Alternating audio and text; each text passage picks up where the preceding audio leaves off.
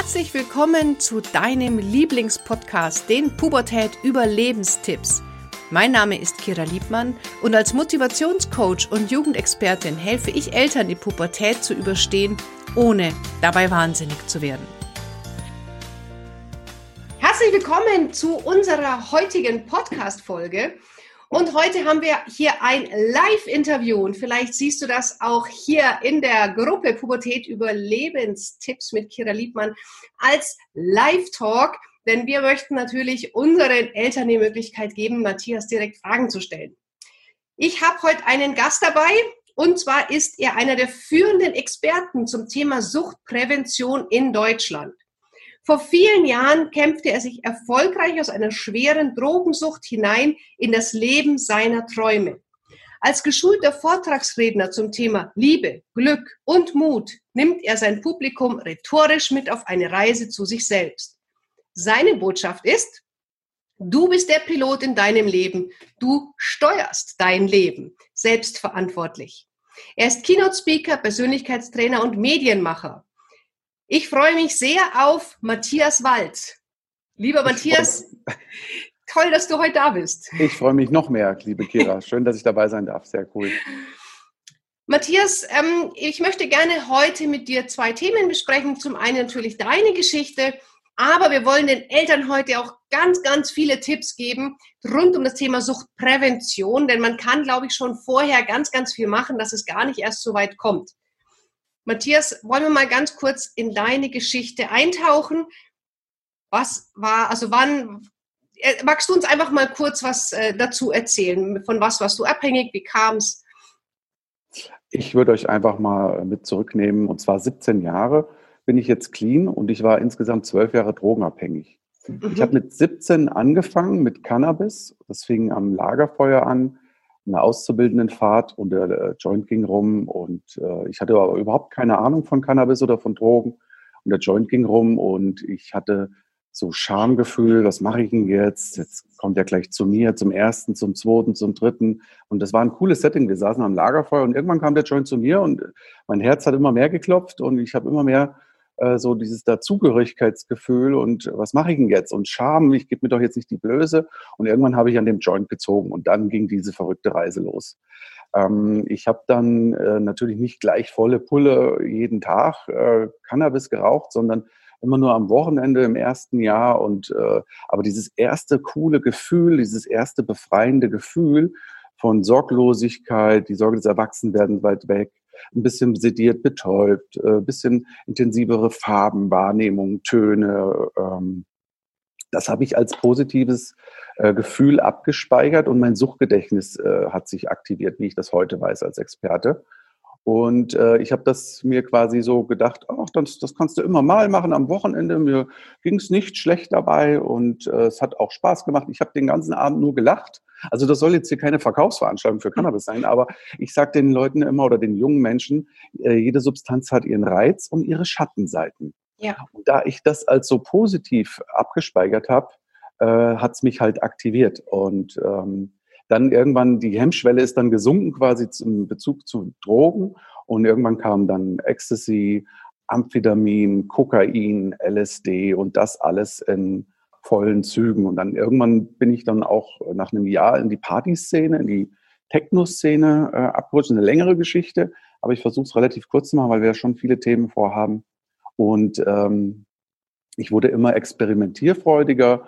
Äh, die verschiedenen Substanzen haben ihre verschiedenen ähm, Reize auch, wie ich es ja gesagt habe, und ihre, ja, wie sich's anfühlt, einfach einfach euphorisierend oder dämpfend. Und ich habe dann jede Droge quasi für mich auch instrumentalisiert, um mit dem Matthias, wie es mir innen, innen ging, also meine innere Gefühlswelt, meine Sehnsüchte, meine Träume, meine Visionen, so ein bisschen zu betäuben, vermeintlichen Spaß zu haben mit den Drogen. Und das zwölf Jahre lang. Und äh, nach ungefähr sieben, acht Jahren hat mein Körper mir das erste Mal so richtige Signale gesendet. Da habe ich eine kollabierte Lunge bekommen. Dann, ich habe natürlich irgendwann angefangen, Beschaffungskriminalität, Drogen zu verkaufen, äh, Autos aufzubrechen. Ich habe auch für alles meine Strafe bekommen vom Gesetzgeber. Und nach über zwölf Jahren habe ich dann äh, eine drogeninduzierte Psychose bekommen. Das heißt was? Eine Psychose ist der Oberbegriff für eine seelische Erkrankung. Das kann erstmal viel sein in der Psychologie oder in der ähm, ja mit, äh, mit ICD-10-Katalog jetzt diese seelischen Erkrankungen. Bei mir war es eine Schizophrenie mit manisch-depressiver Erkrankung, mit Verfolgungswahn, äh, Erlöserwahn. Äh, ich habe Stimmen gehört, äh, also volle Pulle, so eine schizophrene Psychose halt. Mhm. Wie, wie kann man sich das vorstellen? Ähm, was oh. war da? Wie kann man sich das vorstellen? Du, es ist erstmal ein schleichender Prozess, muss ich dazu sagen. Also ich wurde immer psychotischer, immer verhaltensgestörter, immer ähm, mehr habe ich mir Dinge eingebildet, bis ich zu den, bis ich dann auch irgendwann Stimmen gehört habe. Also es ist ein sehr schleichender Prozess. Ich erzähle das jetzt hier relativ zügig, mhm. ähm, aber es ist wirklich, man hat Zwangsgedanken. Ich hatte epileptische Anfälle. Also mein, das passiert auch biochemisch was im Körper natürlich, wenn du so viele Drogen wie ich konsumiert hast. Jetzt muss man dazu sagen, in dieser Techno-Szene, wo ich war, wir haben uns wirklich weggeballert. Also erstmal nur meistens am Wochenende, aber dann irgendwann äh, passiert ja etwas mit dir im Körper, im limbischen System. Du führst dir diese euphorisierenden Substanzen ein und irgendwann kommt dann montags dieses tiefe Loch, das alle Konsumenten, glaube ich, kennen. Und äh, das hat mich dann quasi in so eine Teufelsspirale gebracht, dass ich dann montags wieder konsumiert habe. Ach, eine Line, ach, ein Joint, dienstags, ach, eine Line, ein Joint. Ah, wir können ja schon mal donnerstags auf Party gehen. Und ruckzuck, nach vier, fünf Jahren habe ich jeden Tag konsumiert. Und okay. meist, also durchweg, also am, am Wochenende immer die psychoaktiven Substanzen und die euphorisierenden Ecstasy, Speed und Kokain und sowas. Und unter der Woche äh, dann auch immer runtergekifft, um runterzukommen, um vermeintlich zu chillen, äh, zu entspannen. Ja, das ist immer so eine Ausrede, ich will entspannen, weil ich bin ja so angespannt. Mhm. Wie hat sich denn das Ganze auf deine Familie, auf dein Umfeld, auf deine Schule, wie hat sich das alles ausgewirkt? Also bis meine Familie überhaupt mal irgendwas gemerkt hat an Veränderungen bei mir, äh, sind zwei Jahre ins, äh, in die Zeit gegangen. Also äh, das fing dann erst so körperlich an, das, so ein Reizhusten durch das ständige Cannabisrauchen. Das, irgendwann am Anfang reicht ja auch der Joint nicht mehr, sondern dann werden äh, Blubber geraucht, Hookahs, äh, äh, so Rauchgeräte, ohne dass ich die jetzt alle benenne, aber dann, dann fing ein Reizhusten an. ich habe mich so nach und nach körperlich verändert. Stimmungsschwankungen, da werde ich nachher auch noch was dazu erzählen, wie man erkennt. Ähm, aber mein Umfeld, meine Eltern oder so, die haben erstmal gar nichts gemerkt. Irgendwann hat meine Mutter mal Gras, so ein Beutel Gras bei mir gefunden. Und wir Drogenkonsumenten, wir sind ja gute Schauspieler, alle, also alle Suchtis, auch die Alkoholiker, wir sind immer gute Schauspieler. Und ich habe meine Mama dann, damals war ich 19, so lang vollgequatscht, dass sie mir das Zeug wiedergibt, weil ich das so runtergeredet und verharmlost habe, ähm, dass es mir sogar wiedergegeben hat. Also meine Eltern waren total unwissend. Also die sind ja noch diese äh, Nach Nachkriegsgeneration, überhaupt keine Ahnung von Drogen oder Sucht. Mhm. Äh, Was war mit, überhaupt keine Aufklärung. Schule, Arbeit, also irgendwie hast du ja gelebt zwischen den Partys. ähm, ja, wie war das? Ja, also ich habe von Wochenende zu Wochenende gelebt. Jetzt muss man dazu sagen, ich habe in einem Beruf in einer Fabrik gelernt und gearbeitet, wo ich nicht sein wollte. Also ich wollte weder diesen Beruf erlernen, noch in dieser Fabrik sein. Ähm, ich wollte eher so was Kreatives machen. Aber damals wurde das so bestimmt, jetzt machst du einen handwerklichen Beruf. Und äh, ich hatte kein Selbstbewusstsein. Ich habe mich dem Ganzen halt gefügt. Okay. Und ähm, mein Umfeld äh, an der Arbeit hat gar nichts gecheckt, die ersten vier, fünf Jahre. Außer die Leute, die auch konsumiert haben. Äh, man wirft sich manchmal einfach nur einen Blick zu und dann weißt du schon, der andere ist auch Kiffer oder wie auch immer. Und ähm, die, dann bist du dir einig. Aber der Chef oder die, das Umfeld, die Anführungszeichen normalen Leute, die haben überhaupt nichts gecheckt. Warst du irgendwann nur noch mit anderen ähm, aus deiner Partyszene, sag ich mal, befreundet oder hast du auch Freunde gehabt, die mit Drogen gar nichts zu tun hatten? Das habe ich auch in meinem Film schon mal erklärt. Ähm, du suchst dann irgendwann die Menschen nach den Drogen raus. Also das dreht sich irgendwann ja nur noch ums, wo kriege ich was her, wann nehme ich was, wie kann ich was nehmen. Also wenn wir schon von Sucht reden, wenn das schon so eine Gewöhnung ist, ja. wenn das schon im, im Alltag mit eingebettet ist. Und äh, ich habe dann irgendwann mit den ganz normalen, von früher vom Fußballverein gebrochen, nichts mehr zu tun gehabt und bin wirklich nur noch äh, in die Partyszene und mhm. in die mhm. Drogenszene und in die Drogenwelt abgetaucht nach ungefähr drei Jahren. So war ich so richtig dort angekommen. Und ähm, das ist ein sehr komplett schleichender Prozess. Also es gab auch so Phasen, ich habe zum Beispiel Kokain nur ein Jahr genommen, sehr intensiv. Da kam ich immer sehr schräg drauf. LSD auch erst nach ein paar Jahren, aber dann wochenendweise sehr intensiv. Aber so durchgängig immer Cannabis, Amphetamin und äh, ganz, ganz, ganz viel Ecstasy. Okay. Gab es denn mal jemanden, der dich darauf angesprochen hat und der gesagt hat, Matthias, du machst dich kaputt, hör auf damit? Oder gab es nie jemanden, der dir da irgendwie gesagt hat, dass das nicht gut ist? Naja, schon im engeren Umfeld äh, ähm, gab es dann schon mal irgendwann nach vier, fünf Jahren, aber ich habe es so lange geheim halten können Wahnsinn. und so lange in der Peer Group das Ganze gelassen, ähm, dass das echt lange gedauert hat. Also wie gesagt, ich sage den meisten, ich sage den Eltern immer, die meisten erkennen es oder, oder kriegen es erst mit, dass ihre Kinder was konsumieren, wo mal erst mal ein Jahr rum ist und dann hat das Kind das schon in so einer Partyebene erlebt und Spaß dabei gehabt. Und dann ist es ganz schwer, da noch ranzukommen, weil das Kind äh, in dem Fall das dann als ja, positiv wohlwollend abspeichert. Und äh, ich kenne auch ganz viele Menschen jetzt in meiner Arbeit, die ich so mache, die mir gesagt haben, oh, ich habe mal gekifft und dann musste ich kotzen oder mir, ich habe gar nichts gemerkt. Und dann sage ich immer, oh, du Glücklicher.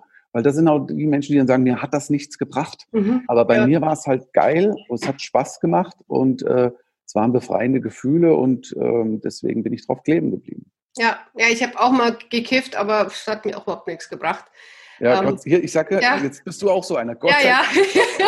ich, also probiert habe ich es, aber äh, ähm, wie, wie, bevor du gekifft hast, das würde mich noch ganz kurz interessieren. Dann hätte ich gerne noch zwei Sätze, wie du rausgeschafft hast und dann gehen wir, legen wir los mit allgemein. Für die Eltern, ja. Mhm. Ähm, bevor du das erste Mal gekifft hast, hast du geraucht, hast du getrunken, hast du jemals Kontakt gehabt mit ähm, solchen leichten Sachen?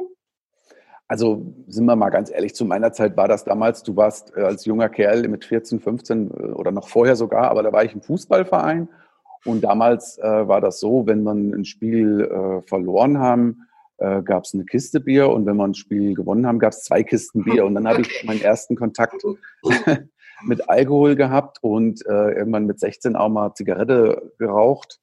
Ähm, das war so einfach. Das war früher in meiner Zeit einfach so. Das, mhm. das Alkohol hat es einfach angefangen, ja. Rausch. Ich sage ja immer, der Mensch oder ich damals oder jeder Mensch hat eigentlich so ein Bedürfnis nach Rausch.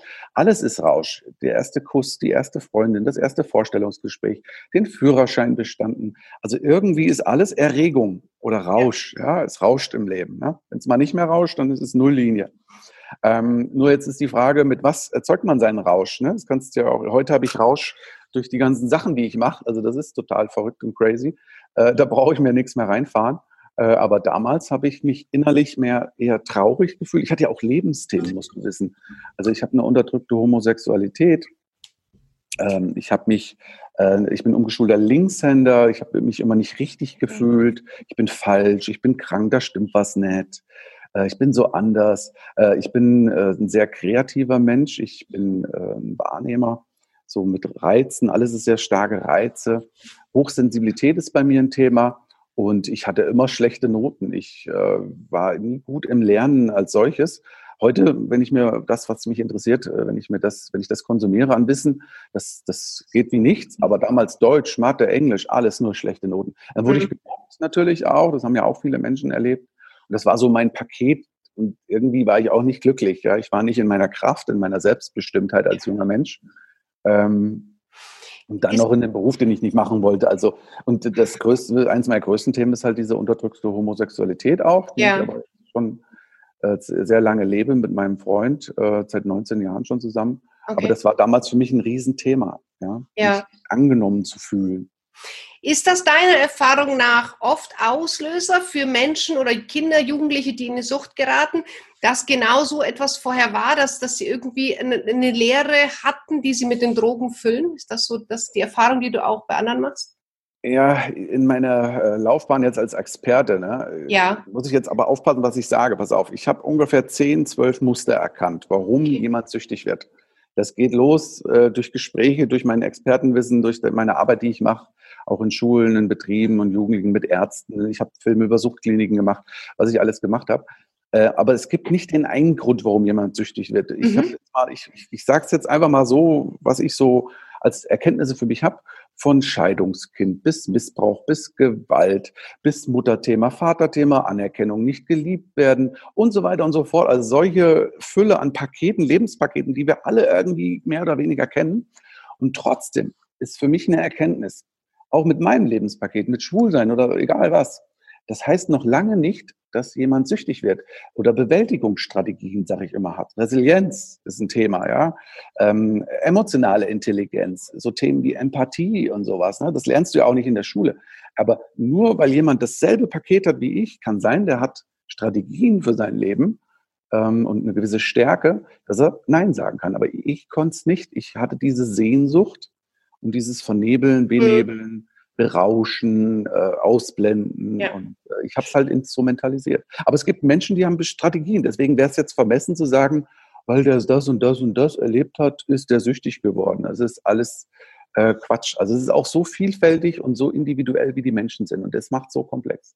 Aber äh, die Frage andersrum, also es ist klar, dass nicht jedes Scheidungskind drogenabhängig wird, das genau. verstehe ich. Aber hatte jeder Drogenabhängige oder Süchtige, muss ja nicht immer Drogen sein, Sucht generell, hatte denn jeder immer eine Vorgeschichte? Das meine ich.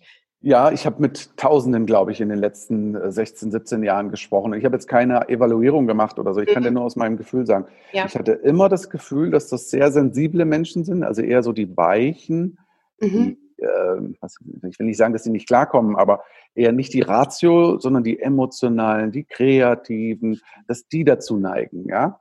Mhm. Das ist aber jetzt auch sehr äh, vermessen oder sehr pauschal jetzt. Ähm, das ist aber für mich so eine Gruppe von Menschen, ja, die so vielleicht ein bisschen labil, ein bisschen nicht so stark, okay. ähm, nicht so in ihrer Selbstverantwortung. Sie wurden gelebt. Also ich hatte immer das Gefühl, ich wurde gelebt ja. nicht nur von meinem Elternhaus oder so, sondern überhaupt mein Umfeld. So Freunde, mhm. falsche Vorbilder, ich muss das machen, äh, sehr gutgläubig, naiv. Wenn einer gesagt hat, das und das hat der Matthias das alles gemacht. Ähm, also das ist so vielschichtig und vielfältig. Sehr das angepasst. Ist, ja, ja, ja, genau. Mhm. Ich war auch sehr angepasst. Ja, ja, ja, genau. Ja, und dann brichst du da aus. Wie hast du es geschafft, nach so einer langen Zeit aufzuhören? Wie lange hat das gedauert? War das eine Entscheidung? War es ein langer Weg? Wie, wie war es? Du, da habe ich ein Bild hinter mir, das habe ich extra mal für heute aufgemalt. Mhm. Ähm, daran würde ich es kurz erklären wollen, Gerne. wie das okay ist. Gut, die Hörer, die sehen das dann nicht, aber ich versuche es zu erklären. Wer, der, wer, den, wer, das jetzt als Podcast sieht, der Matthias versucht zu erklären, ansonsten schaust dir auf YouTube an, dort findest du das Video mit der Grafik auch nochmal. Genau. Hier ist ja nichts anderes wie eine Sinuskurve erstmal. Erstmal ein Strich, das ist, wenn du tot bist und ist da Nulllinie. Dann gibt's äh, eine kleine Sinuskurve, das sind so für mich die, das ist jetzt auch sehr vermessen, ich sage es jetzt einfach mal, das sind für mich die Jugendlichen heute, die überbehütet sind. Hier diese kleine grüne Kurve, wo alles sehr weich gespült, keine, sie werden immer überbehütet, beschützt vor allem, sie müssen keine Selbstverantwortung tragen. Und das normale Leben wäre jetzt diese schwarze Kurve, so, das ist so die ganz Anführungszeichen normalen Menschen, wo das Leben einfach Up and Downs hat. So. Ich bin so ein bisschen mit ein paar Downs eingestiegen hier, siehst du, mit so einer Gefühlswelt oder Stimmung, die eher traurig war. Kannst du dein Mikro mal festhalten, das rauscht ja. so ein bisschen, wenn es an den Pulli kommt. Okay. Ja, mit, super, danke. Mit, mit, einer Stimmung, die eher so traurig war und eher so gedämpft war, ja. unten war. Und ich habe ja. durch Drogen eigentlich mir diese Peaks geholt, die du da siehst. Ah, okay. Diese, diese Peaks. Mhm. Cannabis probiert, oh geil, Rausch, oh, dann, dann bin ich wieder in so ein Loch gefallen, dann wieder die nächste Droge, oh, Speed, oh, aufputschen, äh, motivierend, äh, energetisch, dann Ecstasy, ne, ist, was mhm. so Erfahrung mit mir selber und so weiter und so fort, Kokain und so weiter. Und dann kam halt dieser ständige Rausch, da oben sind dann die, oh, die, die pinken Peaks da oben, du siehst es ja. Und dann irgendwann der, dieser krasse Absturz. Und ich habe diese Grafik mal aufgemalt, weil hier vorne der Ausstieg wäre noch recht leicht gewesen. Da sind die Peaks ziemlich niedrig, ne, siehst ja hier. Und sie werden ähm, dann nach und nach immer höher. Und je höher der Ausstieg, je länger du das konsumierst, je mehr Spaß du dich damit identifizierst und verknüpfst und Gewohnheit auch, ne? man kann sich ja auch entwöhnen, aber gewöhnen kannst du dich halt auch, desto mehr war die Sucht und die Tiefe der emotionalen Verbindung mit den Substanzen da und desto mehr brauchst ein, das ist jetzt auch ein bisschen krass, was ich sage, also ich weiß, man muss mal immer aufpassen, was man da sagt, weil so eine These zu vertreten, es braucht einen tiefen Absturz. Ja, du kannst doch mein Kind nicht abstürzen lassen. Ich erkläre es nur mal auf so einer reinen Ratio-Ebene es brauchte bei mir, weil ich so, so auf Höhenflug war, weil da waren ja auch tolle Gefühle dabei. Ich hatte auf einmal Geld, einen Sportwagen, Anerkennung, der Drogenverkauf. Du kriegst ja Energie von anderen, die du sonst nicht in dir selber hast. Und deswegen hat es bei mir so einen riesen Absturz gebraucht. Und jetzt mhm. kommen wir zu meinem Absturz. Das ist mhm. jetzt extra mal plakativ, so mache ich das auch in meinen Vorträgen unter anderem, um mal zu erklären, warum macht das denn jemand, ja? Weil es gibt ja in dem Moment ja. Ähm, Werte, vermeintliche Werte, Anerkennung, Gefühl. Mhm. Und ähm, wenn du so sitzt, kannst du es loslassen. Nur wenn du dich umdrehst. Mhm, okay. Danke. Und ähm, bei mir war es so, ich war dann nach, wie gesagt, zwölf Jahren auf dem Hoch meiner Psychose. Ich musste vorstellen, mein Alltag war so, drei, vier Tage nicht geschlafen, durchgespeedet, Komplett nicht, komplett nicht Gar, geschlafen? Nein, ich wow. habe auch fünf, sechs Tage mal nicht geschlafen. Also das geht auch noch länger. Äh, dadurch kriegst du schon allein Halluzinationen. Das ja. macht was mit deinem limbischen System, mit deinem biochemischen Haushalt. Dann natürlich immer wieder dieses Hochspeeden, Ecstasy, runterrauchen. Hochspeeden, bitte, runterrauchen. Also das passt ja auch hier zu dieser Kurve. Ja. Und ähm, und dann habe ich halt äh, Zwangsgedanken bekommen. Ich habe so einen Heilserlöserwahn, Verfolgungswahn. Dann passieren natürlich auch Sachen. Du bist ja, ich war ja auch kriminell. Du bist ja dann auch nicht bei richtig und falsch. Ja, was, was, was du da, meine Taten, die, äh, das, das hat ja was mit Schuldgefühlen, mit Verfolgung zu tun und so weiter und so fort. Und irgendwann ähm, war ich depressiv, depressive Verstimmungen auch und drei, vier Tage nicht geschlafen. Ich hatte mir so ein Raumschiff, jetzt wird es ein bisschen abstrakt, die hat mir so ein vermeintliches Raumschiff, ich wollte die Welt retten, dabei wollte ich gerettet werden. Also ich war so richtig crazy, wie so ein Psychothriller irgendwie von Amis, so ein Film.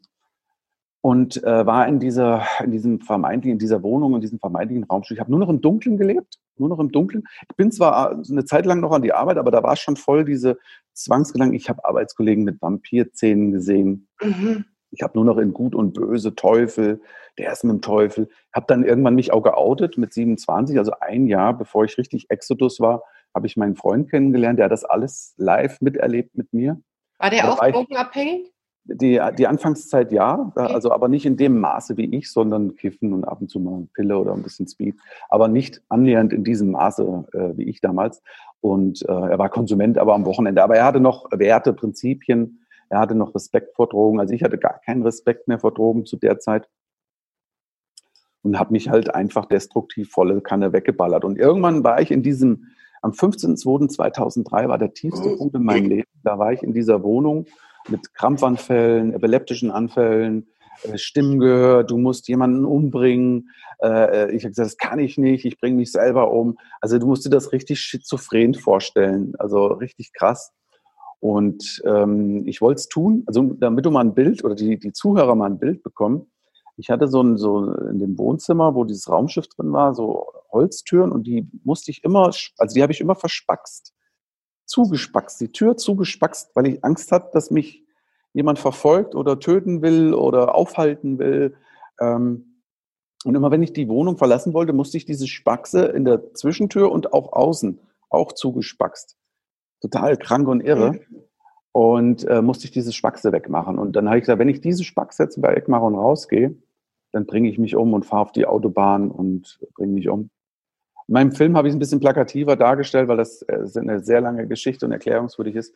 Und dann war ich draußen vor der Tür und wollte zum Auto und hat mich ein Arbeitskollege aufgehalten. Und der hat mir einfach wohlwollende, schöne Dinge zu mir gesagt. Und ich habe wieder Panikattacken, schizophrene Gedanken. Und der hat halt was Wunderbares zu mir gesagt. Das erzähle ich aber nur in meinen Vorträgen. ähm, und, aber es waren sehr heilende Worte und sehr reflektierende Worte. Und ich bin dann in mir zusammengesackt und ähm, mein ganzes Leben lief vor mir runter. Ich war 27 Jahre alt und äh, mein ganzes Leben, äh, 29, Entschuldigung, 29 Jahre alt war ich da und mein ganzes Leben lief, äh, lief runter. Und äh, jetzt kam der wichtigste erste Schritt. Ich habe eingesehen, dass ich krank bin. Mhm. Ich habe eingesehen, dass ich Hilfe brauche, dass ich Stimmen höre, dass das, also es war eine kleine Reflexion, so nenne ich es jetzt mal. Und weil mein Leben vor mir runterlief, was nicht nur scheiße war, sondern auch sehr schöne Kindheit. Also ich habe auch sehr, sehr schöne Dinge erlebt einfach. Mhm. Viele schöne Dinge. Und ähm, dann bin ich echt nach Hause, habe erstmal meinen Eltern gebeichtet, jetzt keine Anamnese oder Selbstdiagnose, sondern einfach nur gebeichtet, wie es mir geht, mhm. was ich wahrnehme, also Stimmen hören und so ein Zeug. Äh, und äh, man, ich war ja auch total abgemagert. Ne? Und so bin ich rumgelaufen. Also total irre aus. Es gibt noch ganz verrückte Fotos von mir, wie ich aussah. Ganz schlimm, ganz krank, eingefallen. Und habe das alles gebeichtet und habe gesagt, ich brauche Hilfe und habe wirklich ein Köfferchen gepackt und bin freiwillig in die Psychiatrie gegangen. Okay. Und wirklich, und da auch mit natürlich Angst, ne? totale Angst, Existenzangst. Ich hatte Schulden, äh, ich war da schon vorbestraft und äh, also es war wirklich mein eigener Scheiterhaufen irgendwie und bin dann äh, freiwillig in die Psychiatrie. Ja, und dann musste ich der Hölle schon wieder äh, begegnen. Äh, ich wurde dann auf 23 Tabletten am Tag eingestellt, Psychopharmaka, Neuroleptika, äh, wurde konfrontiert damit, bipolare Störung oder Krankheit, äh, äh, Schizophrenie und ähm, ich hatte eine Raserei, diese Psychose an sich, dieser Oberbegriff als Psychose. Und da hatte ich eine wunderbare, traumhafte Ärztin, die mir dann so drei Heftchen in die Hand und gedrückt hat und du musst dich jetzt mit dir befassen. Du schläfst jetzt erstmal ein halbes Jahr, hat sie gesagt. Und das war auch so. Ich habe ein halbes Jahr nur geschlafen. Krass. War natürlich komplett sediert auf diese Psychopharmaka, Neuroleptika. Mhm. Und, ähm, Hast und du quasi den Entzug verschlafen? ja, also, ähm, ja, mit dem Entzug habe ich geschlafen sozusagen. Ja, hab, mhm. also jetzt mal ohne Scheiß, ich habe wirklich, ich war manchmal nur vier Stunden wach, man hat mir Essen gebracht. Mhm. Und ich habe wirklich den ganzen Tag geschlafen, ein halbes Jahr. Ich wurde wieder eingegliedert, im Hirn war ganz viel kaputt. Ich musste äh, einen IQ-Test machen, ich musste äh, Tests machen, Konzentrationstest, ob ich überhaupt wieder an Maschinen arbeiten darf. Ich wurde eingegliedert mit einer Stunde, dass ich mal an die Arbeit konnte. Für mich war alles zu viel. Ich weiß nicht, ob man das jetzt mit einer reinen Depression vergleichen kann. Jeder Schritt, mir war alles zu viel, keine Lebensmut und keine Kraft mehr. Und das ging anderthalb Jahre. Also das war schon harter Tobak. Mhm. Und ich habe irgendwann, ich beschreibe das immer so, nachdem dieser Schleier, dieser Nebel durch dieses, du musst dir vorstellen, mein Freund, der hat einen schönen Spruch mal zu mir gesagt, oder zu anderen auch, jetzt, er, jetzt erkennen wir den Matthias mal, wie er wirklich ist. Weil ich war zwölf Jahre dann fast nur Truff. Und jetzt hat sich für mich dieser Schleier gehoben und jetzt ist er auf einmal clean und klar. Also ich gucke jetzt gerade für die Zuhörer im Raum hier rum um das so ein bisschen plakativ zu machen. Äh, ich, auf einmal war alles so normal, klar, nicht mehr betäubt, sediert. Und auf einmal habe ich die Welt mit anderen Augen gesehen. Und das war auch der Moment, wo ich gesagt habe, ich möchte von nichts mehr abhängig sein, von keiner Substanz. Ich möchte auch keine Psychopharmaka nehmen mehr müssen. Ich möchte gesund sein und ich möchte nur noch Liebe und Wahrheit. Ich möchte Liebe geben, Liebe empfangen und Wahrheit mich selber nicht mehr belügen, andere nicht mehr, weil als Drogentyp habe ich nur gelogen. Hm. Ich möchte ich sein. Ein zwanghafter Wunsch nach Authentizität. Mhm. Und, ähm, und das ist mein Weg gewesen. Das waren meine wichtigsten zwei Werte erstmal als Haltung. Und äh, die habe ich dann angefangen zu leben und auch mit meinem Schwulsein, mit allen. Ich habe gesagt, jetzt ja. bin ich nur noch ich. Es hat alles nicht funktioniert, so wie es war, und jetzt bin ich nur noch ich. Mhm. Und dann habe ich, äh, um die Geschichte jetzt noch ein bisschen runter zu machen, dann habe ich das alles niedergeschrieben, einen Film über mein Leben 2006 gemacht, den ersten Film, mit meinen Möglichkeiten. Ich habe mich einfach besonnen, was war mein Traum als junger Kerl. Ich wollte Filmemacher sein und habe den ersten Film über mein Leben gemacht. Und dann wurde ich gefunden, äh, Drogenberatungsstelle, Schulen, Polizei, fingen die ersten Vorträge an und dann ging ich diese Reise als Redner, als Vortragender für meiner Geschichte, habe alles erstmal raus aus mir, also von der Seele gesprochen auch, ja. auch ein Stück weit Seelenbereinigung, Heilung, nenn es wie du willst. Und äh, habe mich dann als Mensch einfach entwickelt und äh, die Berufsgenossenschaft hat mich gefunden. Die hat dann gesagt, hier musst du die Seminare für uns machen. Ja. Da musst du aber einen Trainer machen. Also fing ich da an zu reflektieren, den ersten Trainer. Und, und, und, und, und. Und ich habe dann angefangen, die Selbstständigkeit 2007, wo ich gesagt habe, jetzt will ich ein eigenes Baby haben. Ich will ich sein. Ich will in die Selbstverantwortung, liebe Eltern. Das ist eins der wichtigsten für mich wichtigsten Tools oder, oder Eigenschaften selbstverantwortlich für sein Leben. Dann kommst du in die Kraft und Stärke. Und deswegen heißt mein Film oder mein, mein, meine Botschaft ja auch, du bist der Pilot in deinem Leben. Du sitzt nicht hinten drin, sondern du sitzt vorne im Flugzeug und steuerst selber dein Leben. Mein Flugzeug war ja so nach oben und dann tiefer Fall. Äh, aber äh, jetzt steuere ich mein Flugzeug so, wie ich das möchte, in ja. Eigenverantwortung, Eigenverantwortung und Eigenregie. Wenn wir jetzt noch mal kurz zum Thema Drogen kommen oder Süchte kommen. Also ich finde das äh, sehr inspirierend, was du geschafft hast, dass du da auch so offen drüber reden kannst. Und wir werden natürlich auch für alle, die Entschuldigung, für alle, die mehr über Matthias wollen oder wenn du Matthias vielleicht bei dir in der Schule oder im Unternehmen buchen möchtest zu dem Thema, werden wir alles in den Shownotes verlinken oder auch bei YouTube dann unter in, in der Beschreibung, dass man dich auch wirklich mit all deinen Portalen findet. Jetzt ähm, haben wir natürlich versprochen, dass wir zum Thema Sucht und Suchtprävention sprechen. Ähm, was sind für dich so die gängigsten Suchtmittel? Es sind ja nicht nur Drogen. Ja, ich würde es jetzt mal, äh, also ich tue jetzt hier keinen äh, Drogenbericht der Drogenbeauftragten runterleiern, sondern ich sage euch mal meine Erfahrungswelt. Ja. Ich, dadurch, dass ich als einer, es gibt nicht so viele Redner in dem Bereich, die auf so einer Ebene das Ganze machen wie ich, weil jetzt muss man noch, eins muss ich noch dazu sagen, ich habe mir das ganze Fachwissen auch drauf geschafft. Im betrieblichen Kontext, Sucht, wo kommt das her? Von der Hirnforschung äh, bis zur Kinder-Jugenderziehung. Also ich habe mir ganz viel Wissen da angeeignet, weil ich seit über 15 Jahren auf einer Reise zu mir selber bin und zu gucken, ich wollte wissen, warum bist du süchtig geworden, ja?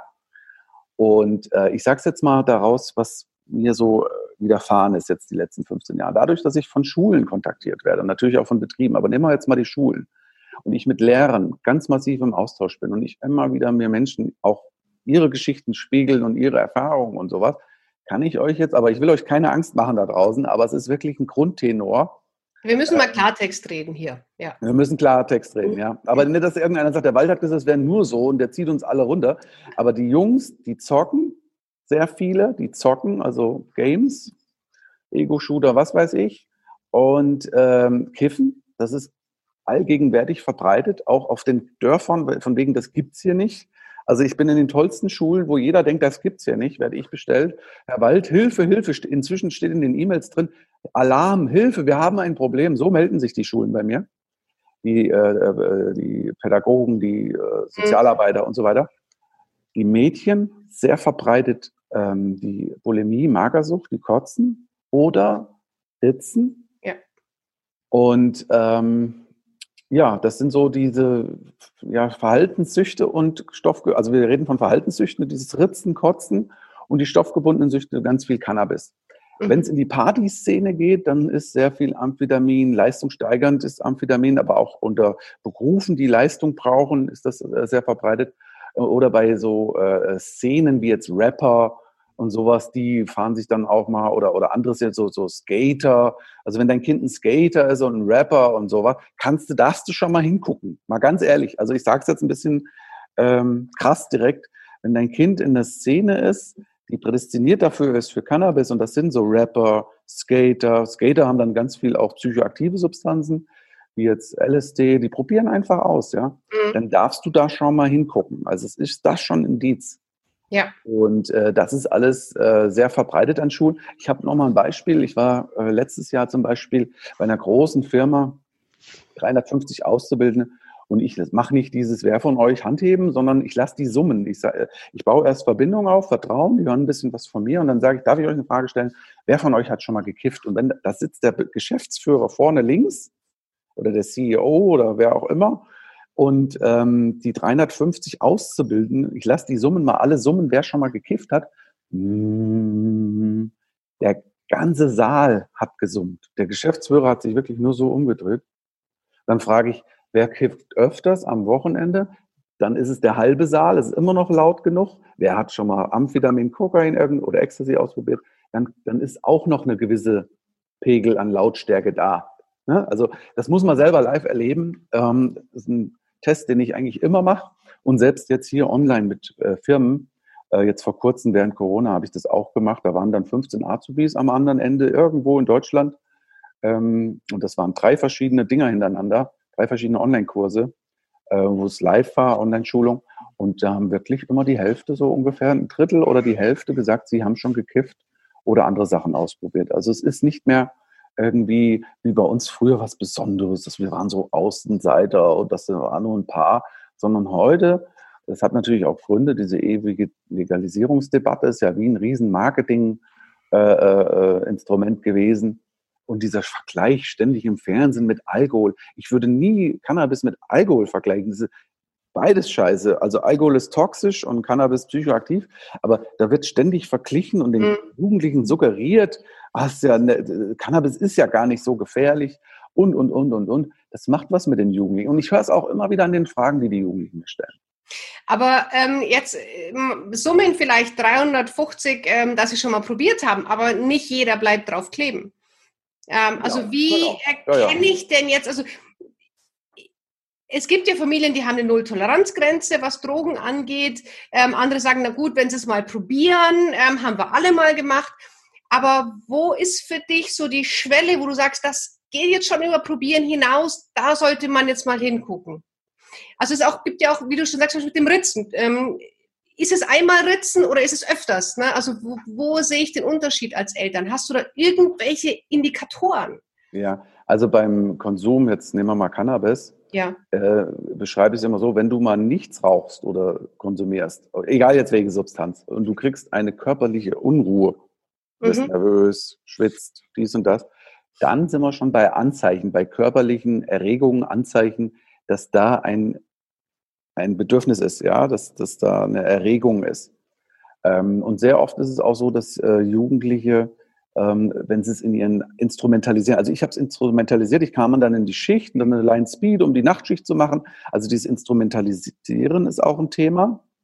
Äh, und äh, ist natürlich äh, als ähm, Methode zu nehmen, um zum Beispiel auszublenden, zu betäuben, sedieren. Äh, Beispiel, ich hatte Träume, habe mich nicht getraut, mich zu leben und dann äh, für mich ist Cannabis ein Traum und ein Motivationskiller. Und dann kiffe ich mich runter, weil vermeintlich ich muss mich entspannen aber in Wirklichkeit habe ich ja mich betäubt, um mich nicht meiner Realität, meinen Sehnsüchten und das, was vielleicht mein Herz will, meine Intuition und ich kann mich nicht selber leben.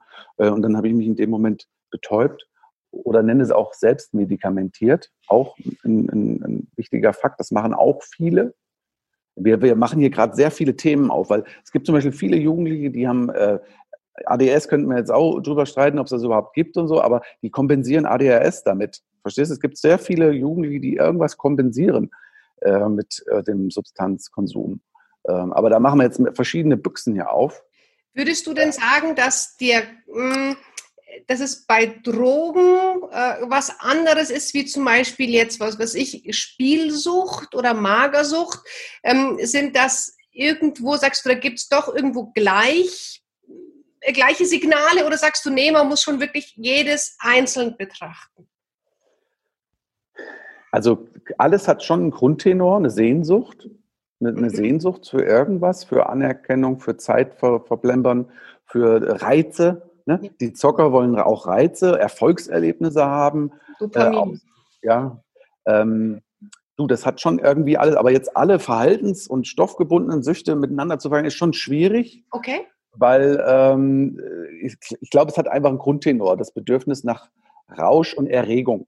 Also wir Menschen haben ja so einen Flow-Bereich, wenn wir entweder sind wir überregt oder erregt oder wir sind sehr gedämpft.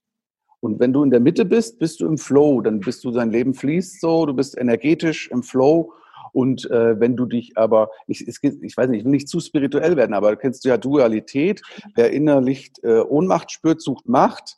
Ich habe mich immer innerlich traurig gefühlt und den nach außen den Clown gespielt. Mhm. Ne? Also da ist eine Dualität einfach und das gibt es mit vielen Lebensthemen. Und äh, dieses Kompensieren machen sehr viele Konsumenten, sehr, sehr, sehr, sehr ja. viele. Und dann sind wir ja auch noch bei den traumatischen Erlebnissen. Ne? Sehr oft äh, tun ja zum Beispiel Frauen bei Missbrauch dann Tablettensucht äh, entwickeln. Sehr viele Tablettensucht ist bei Frauen aus diesem Auslöser heraus. Aber das ist jetzt auch sehr pauschal. Also ich habe da jetzt keine Evaluierung hier, aber das sind ähm, alles Anzeichen. Ja. Ja,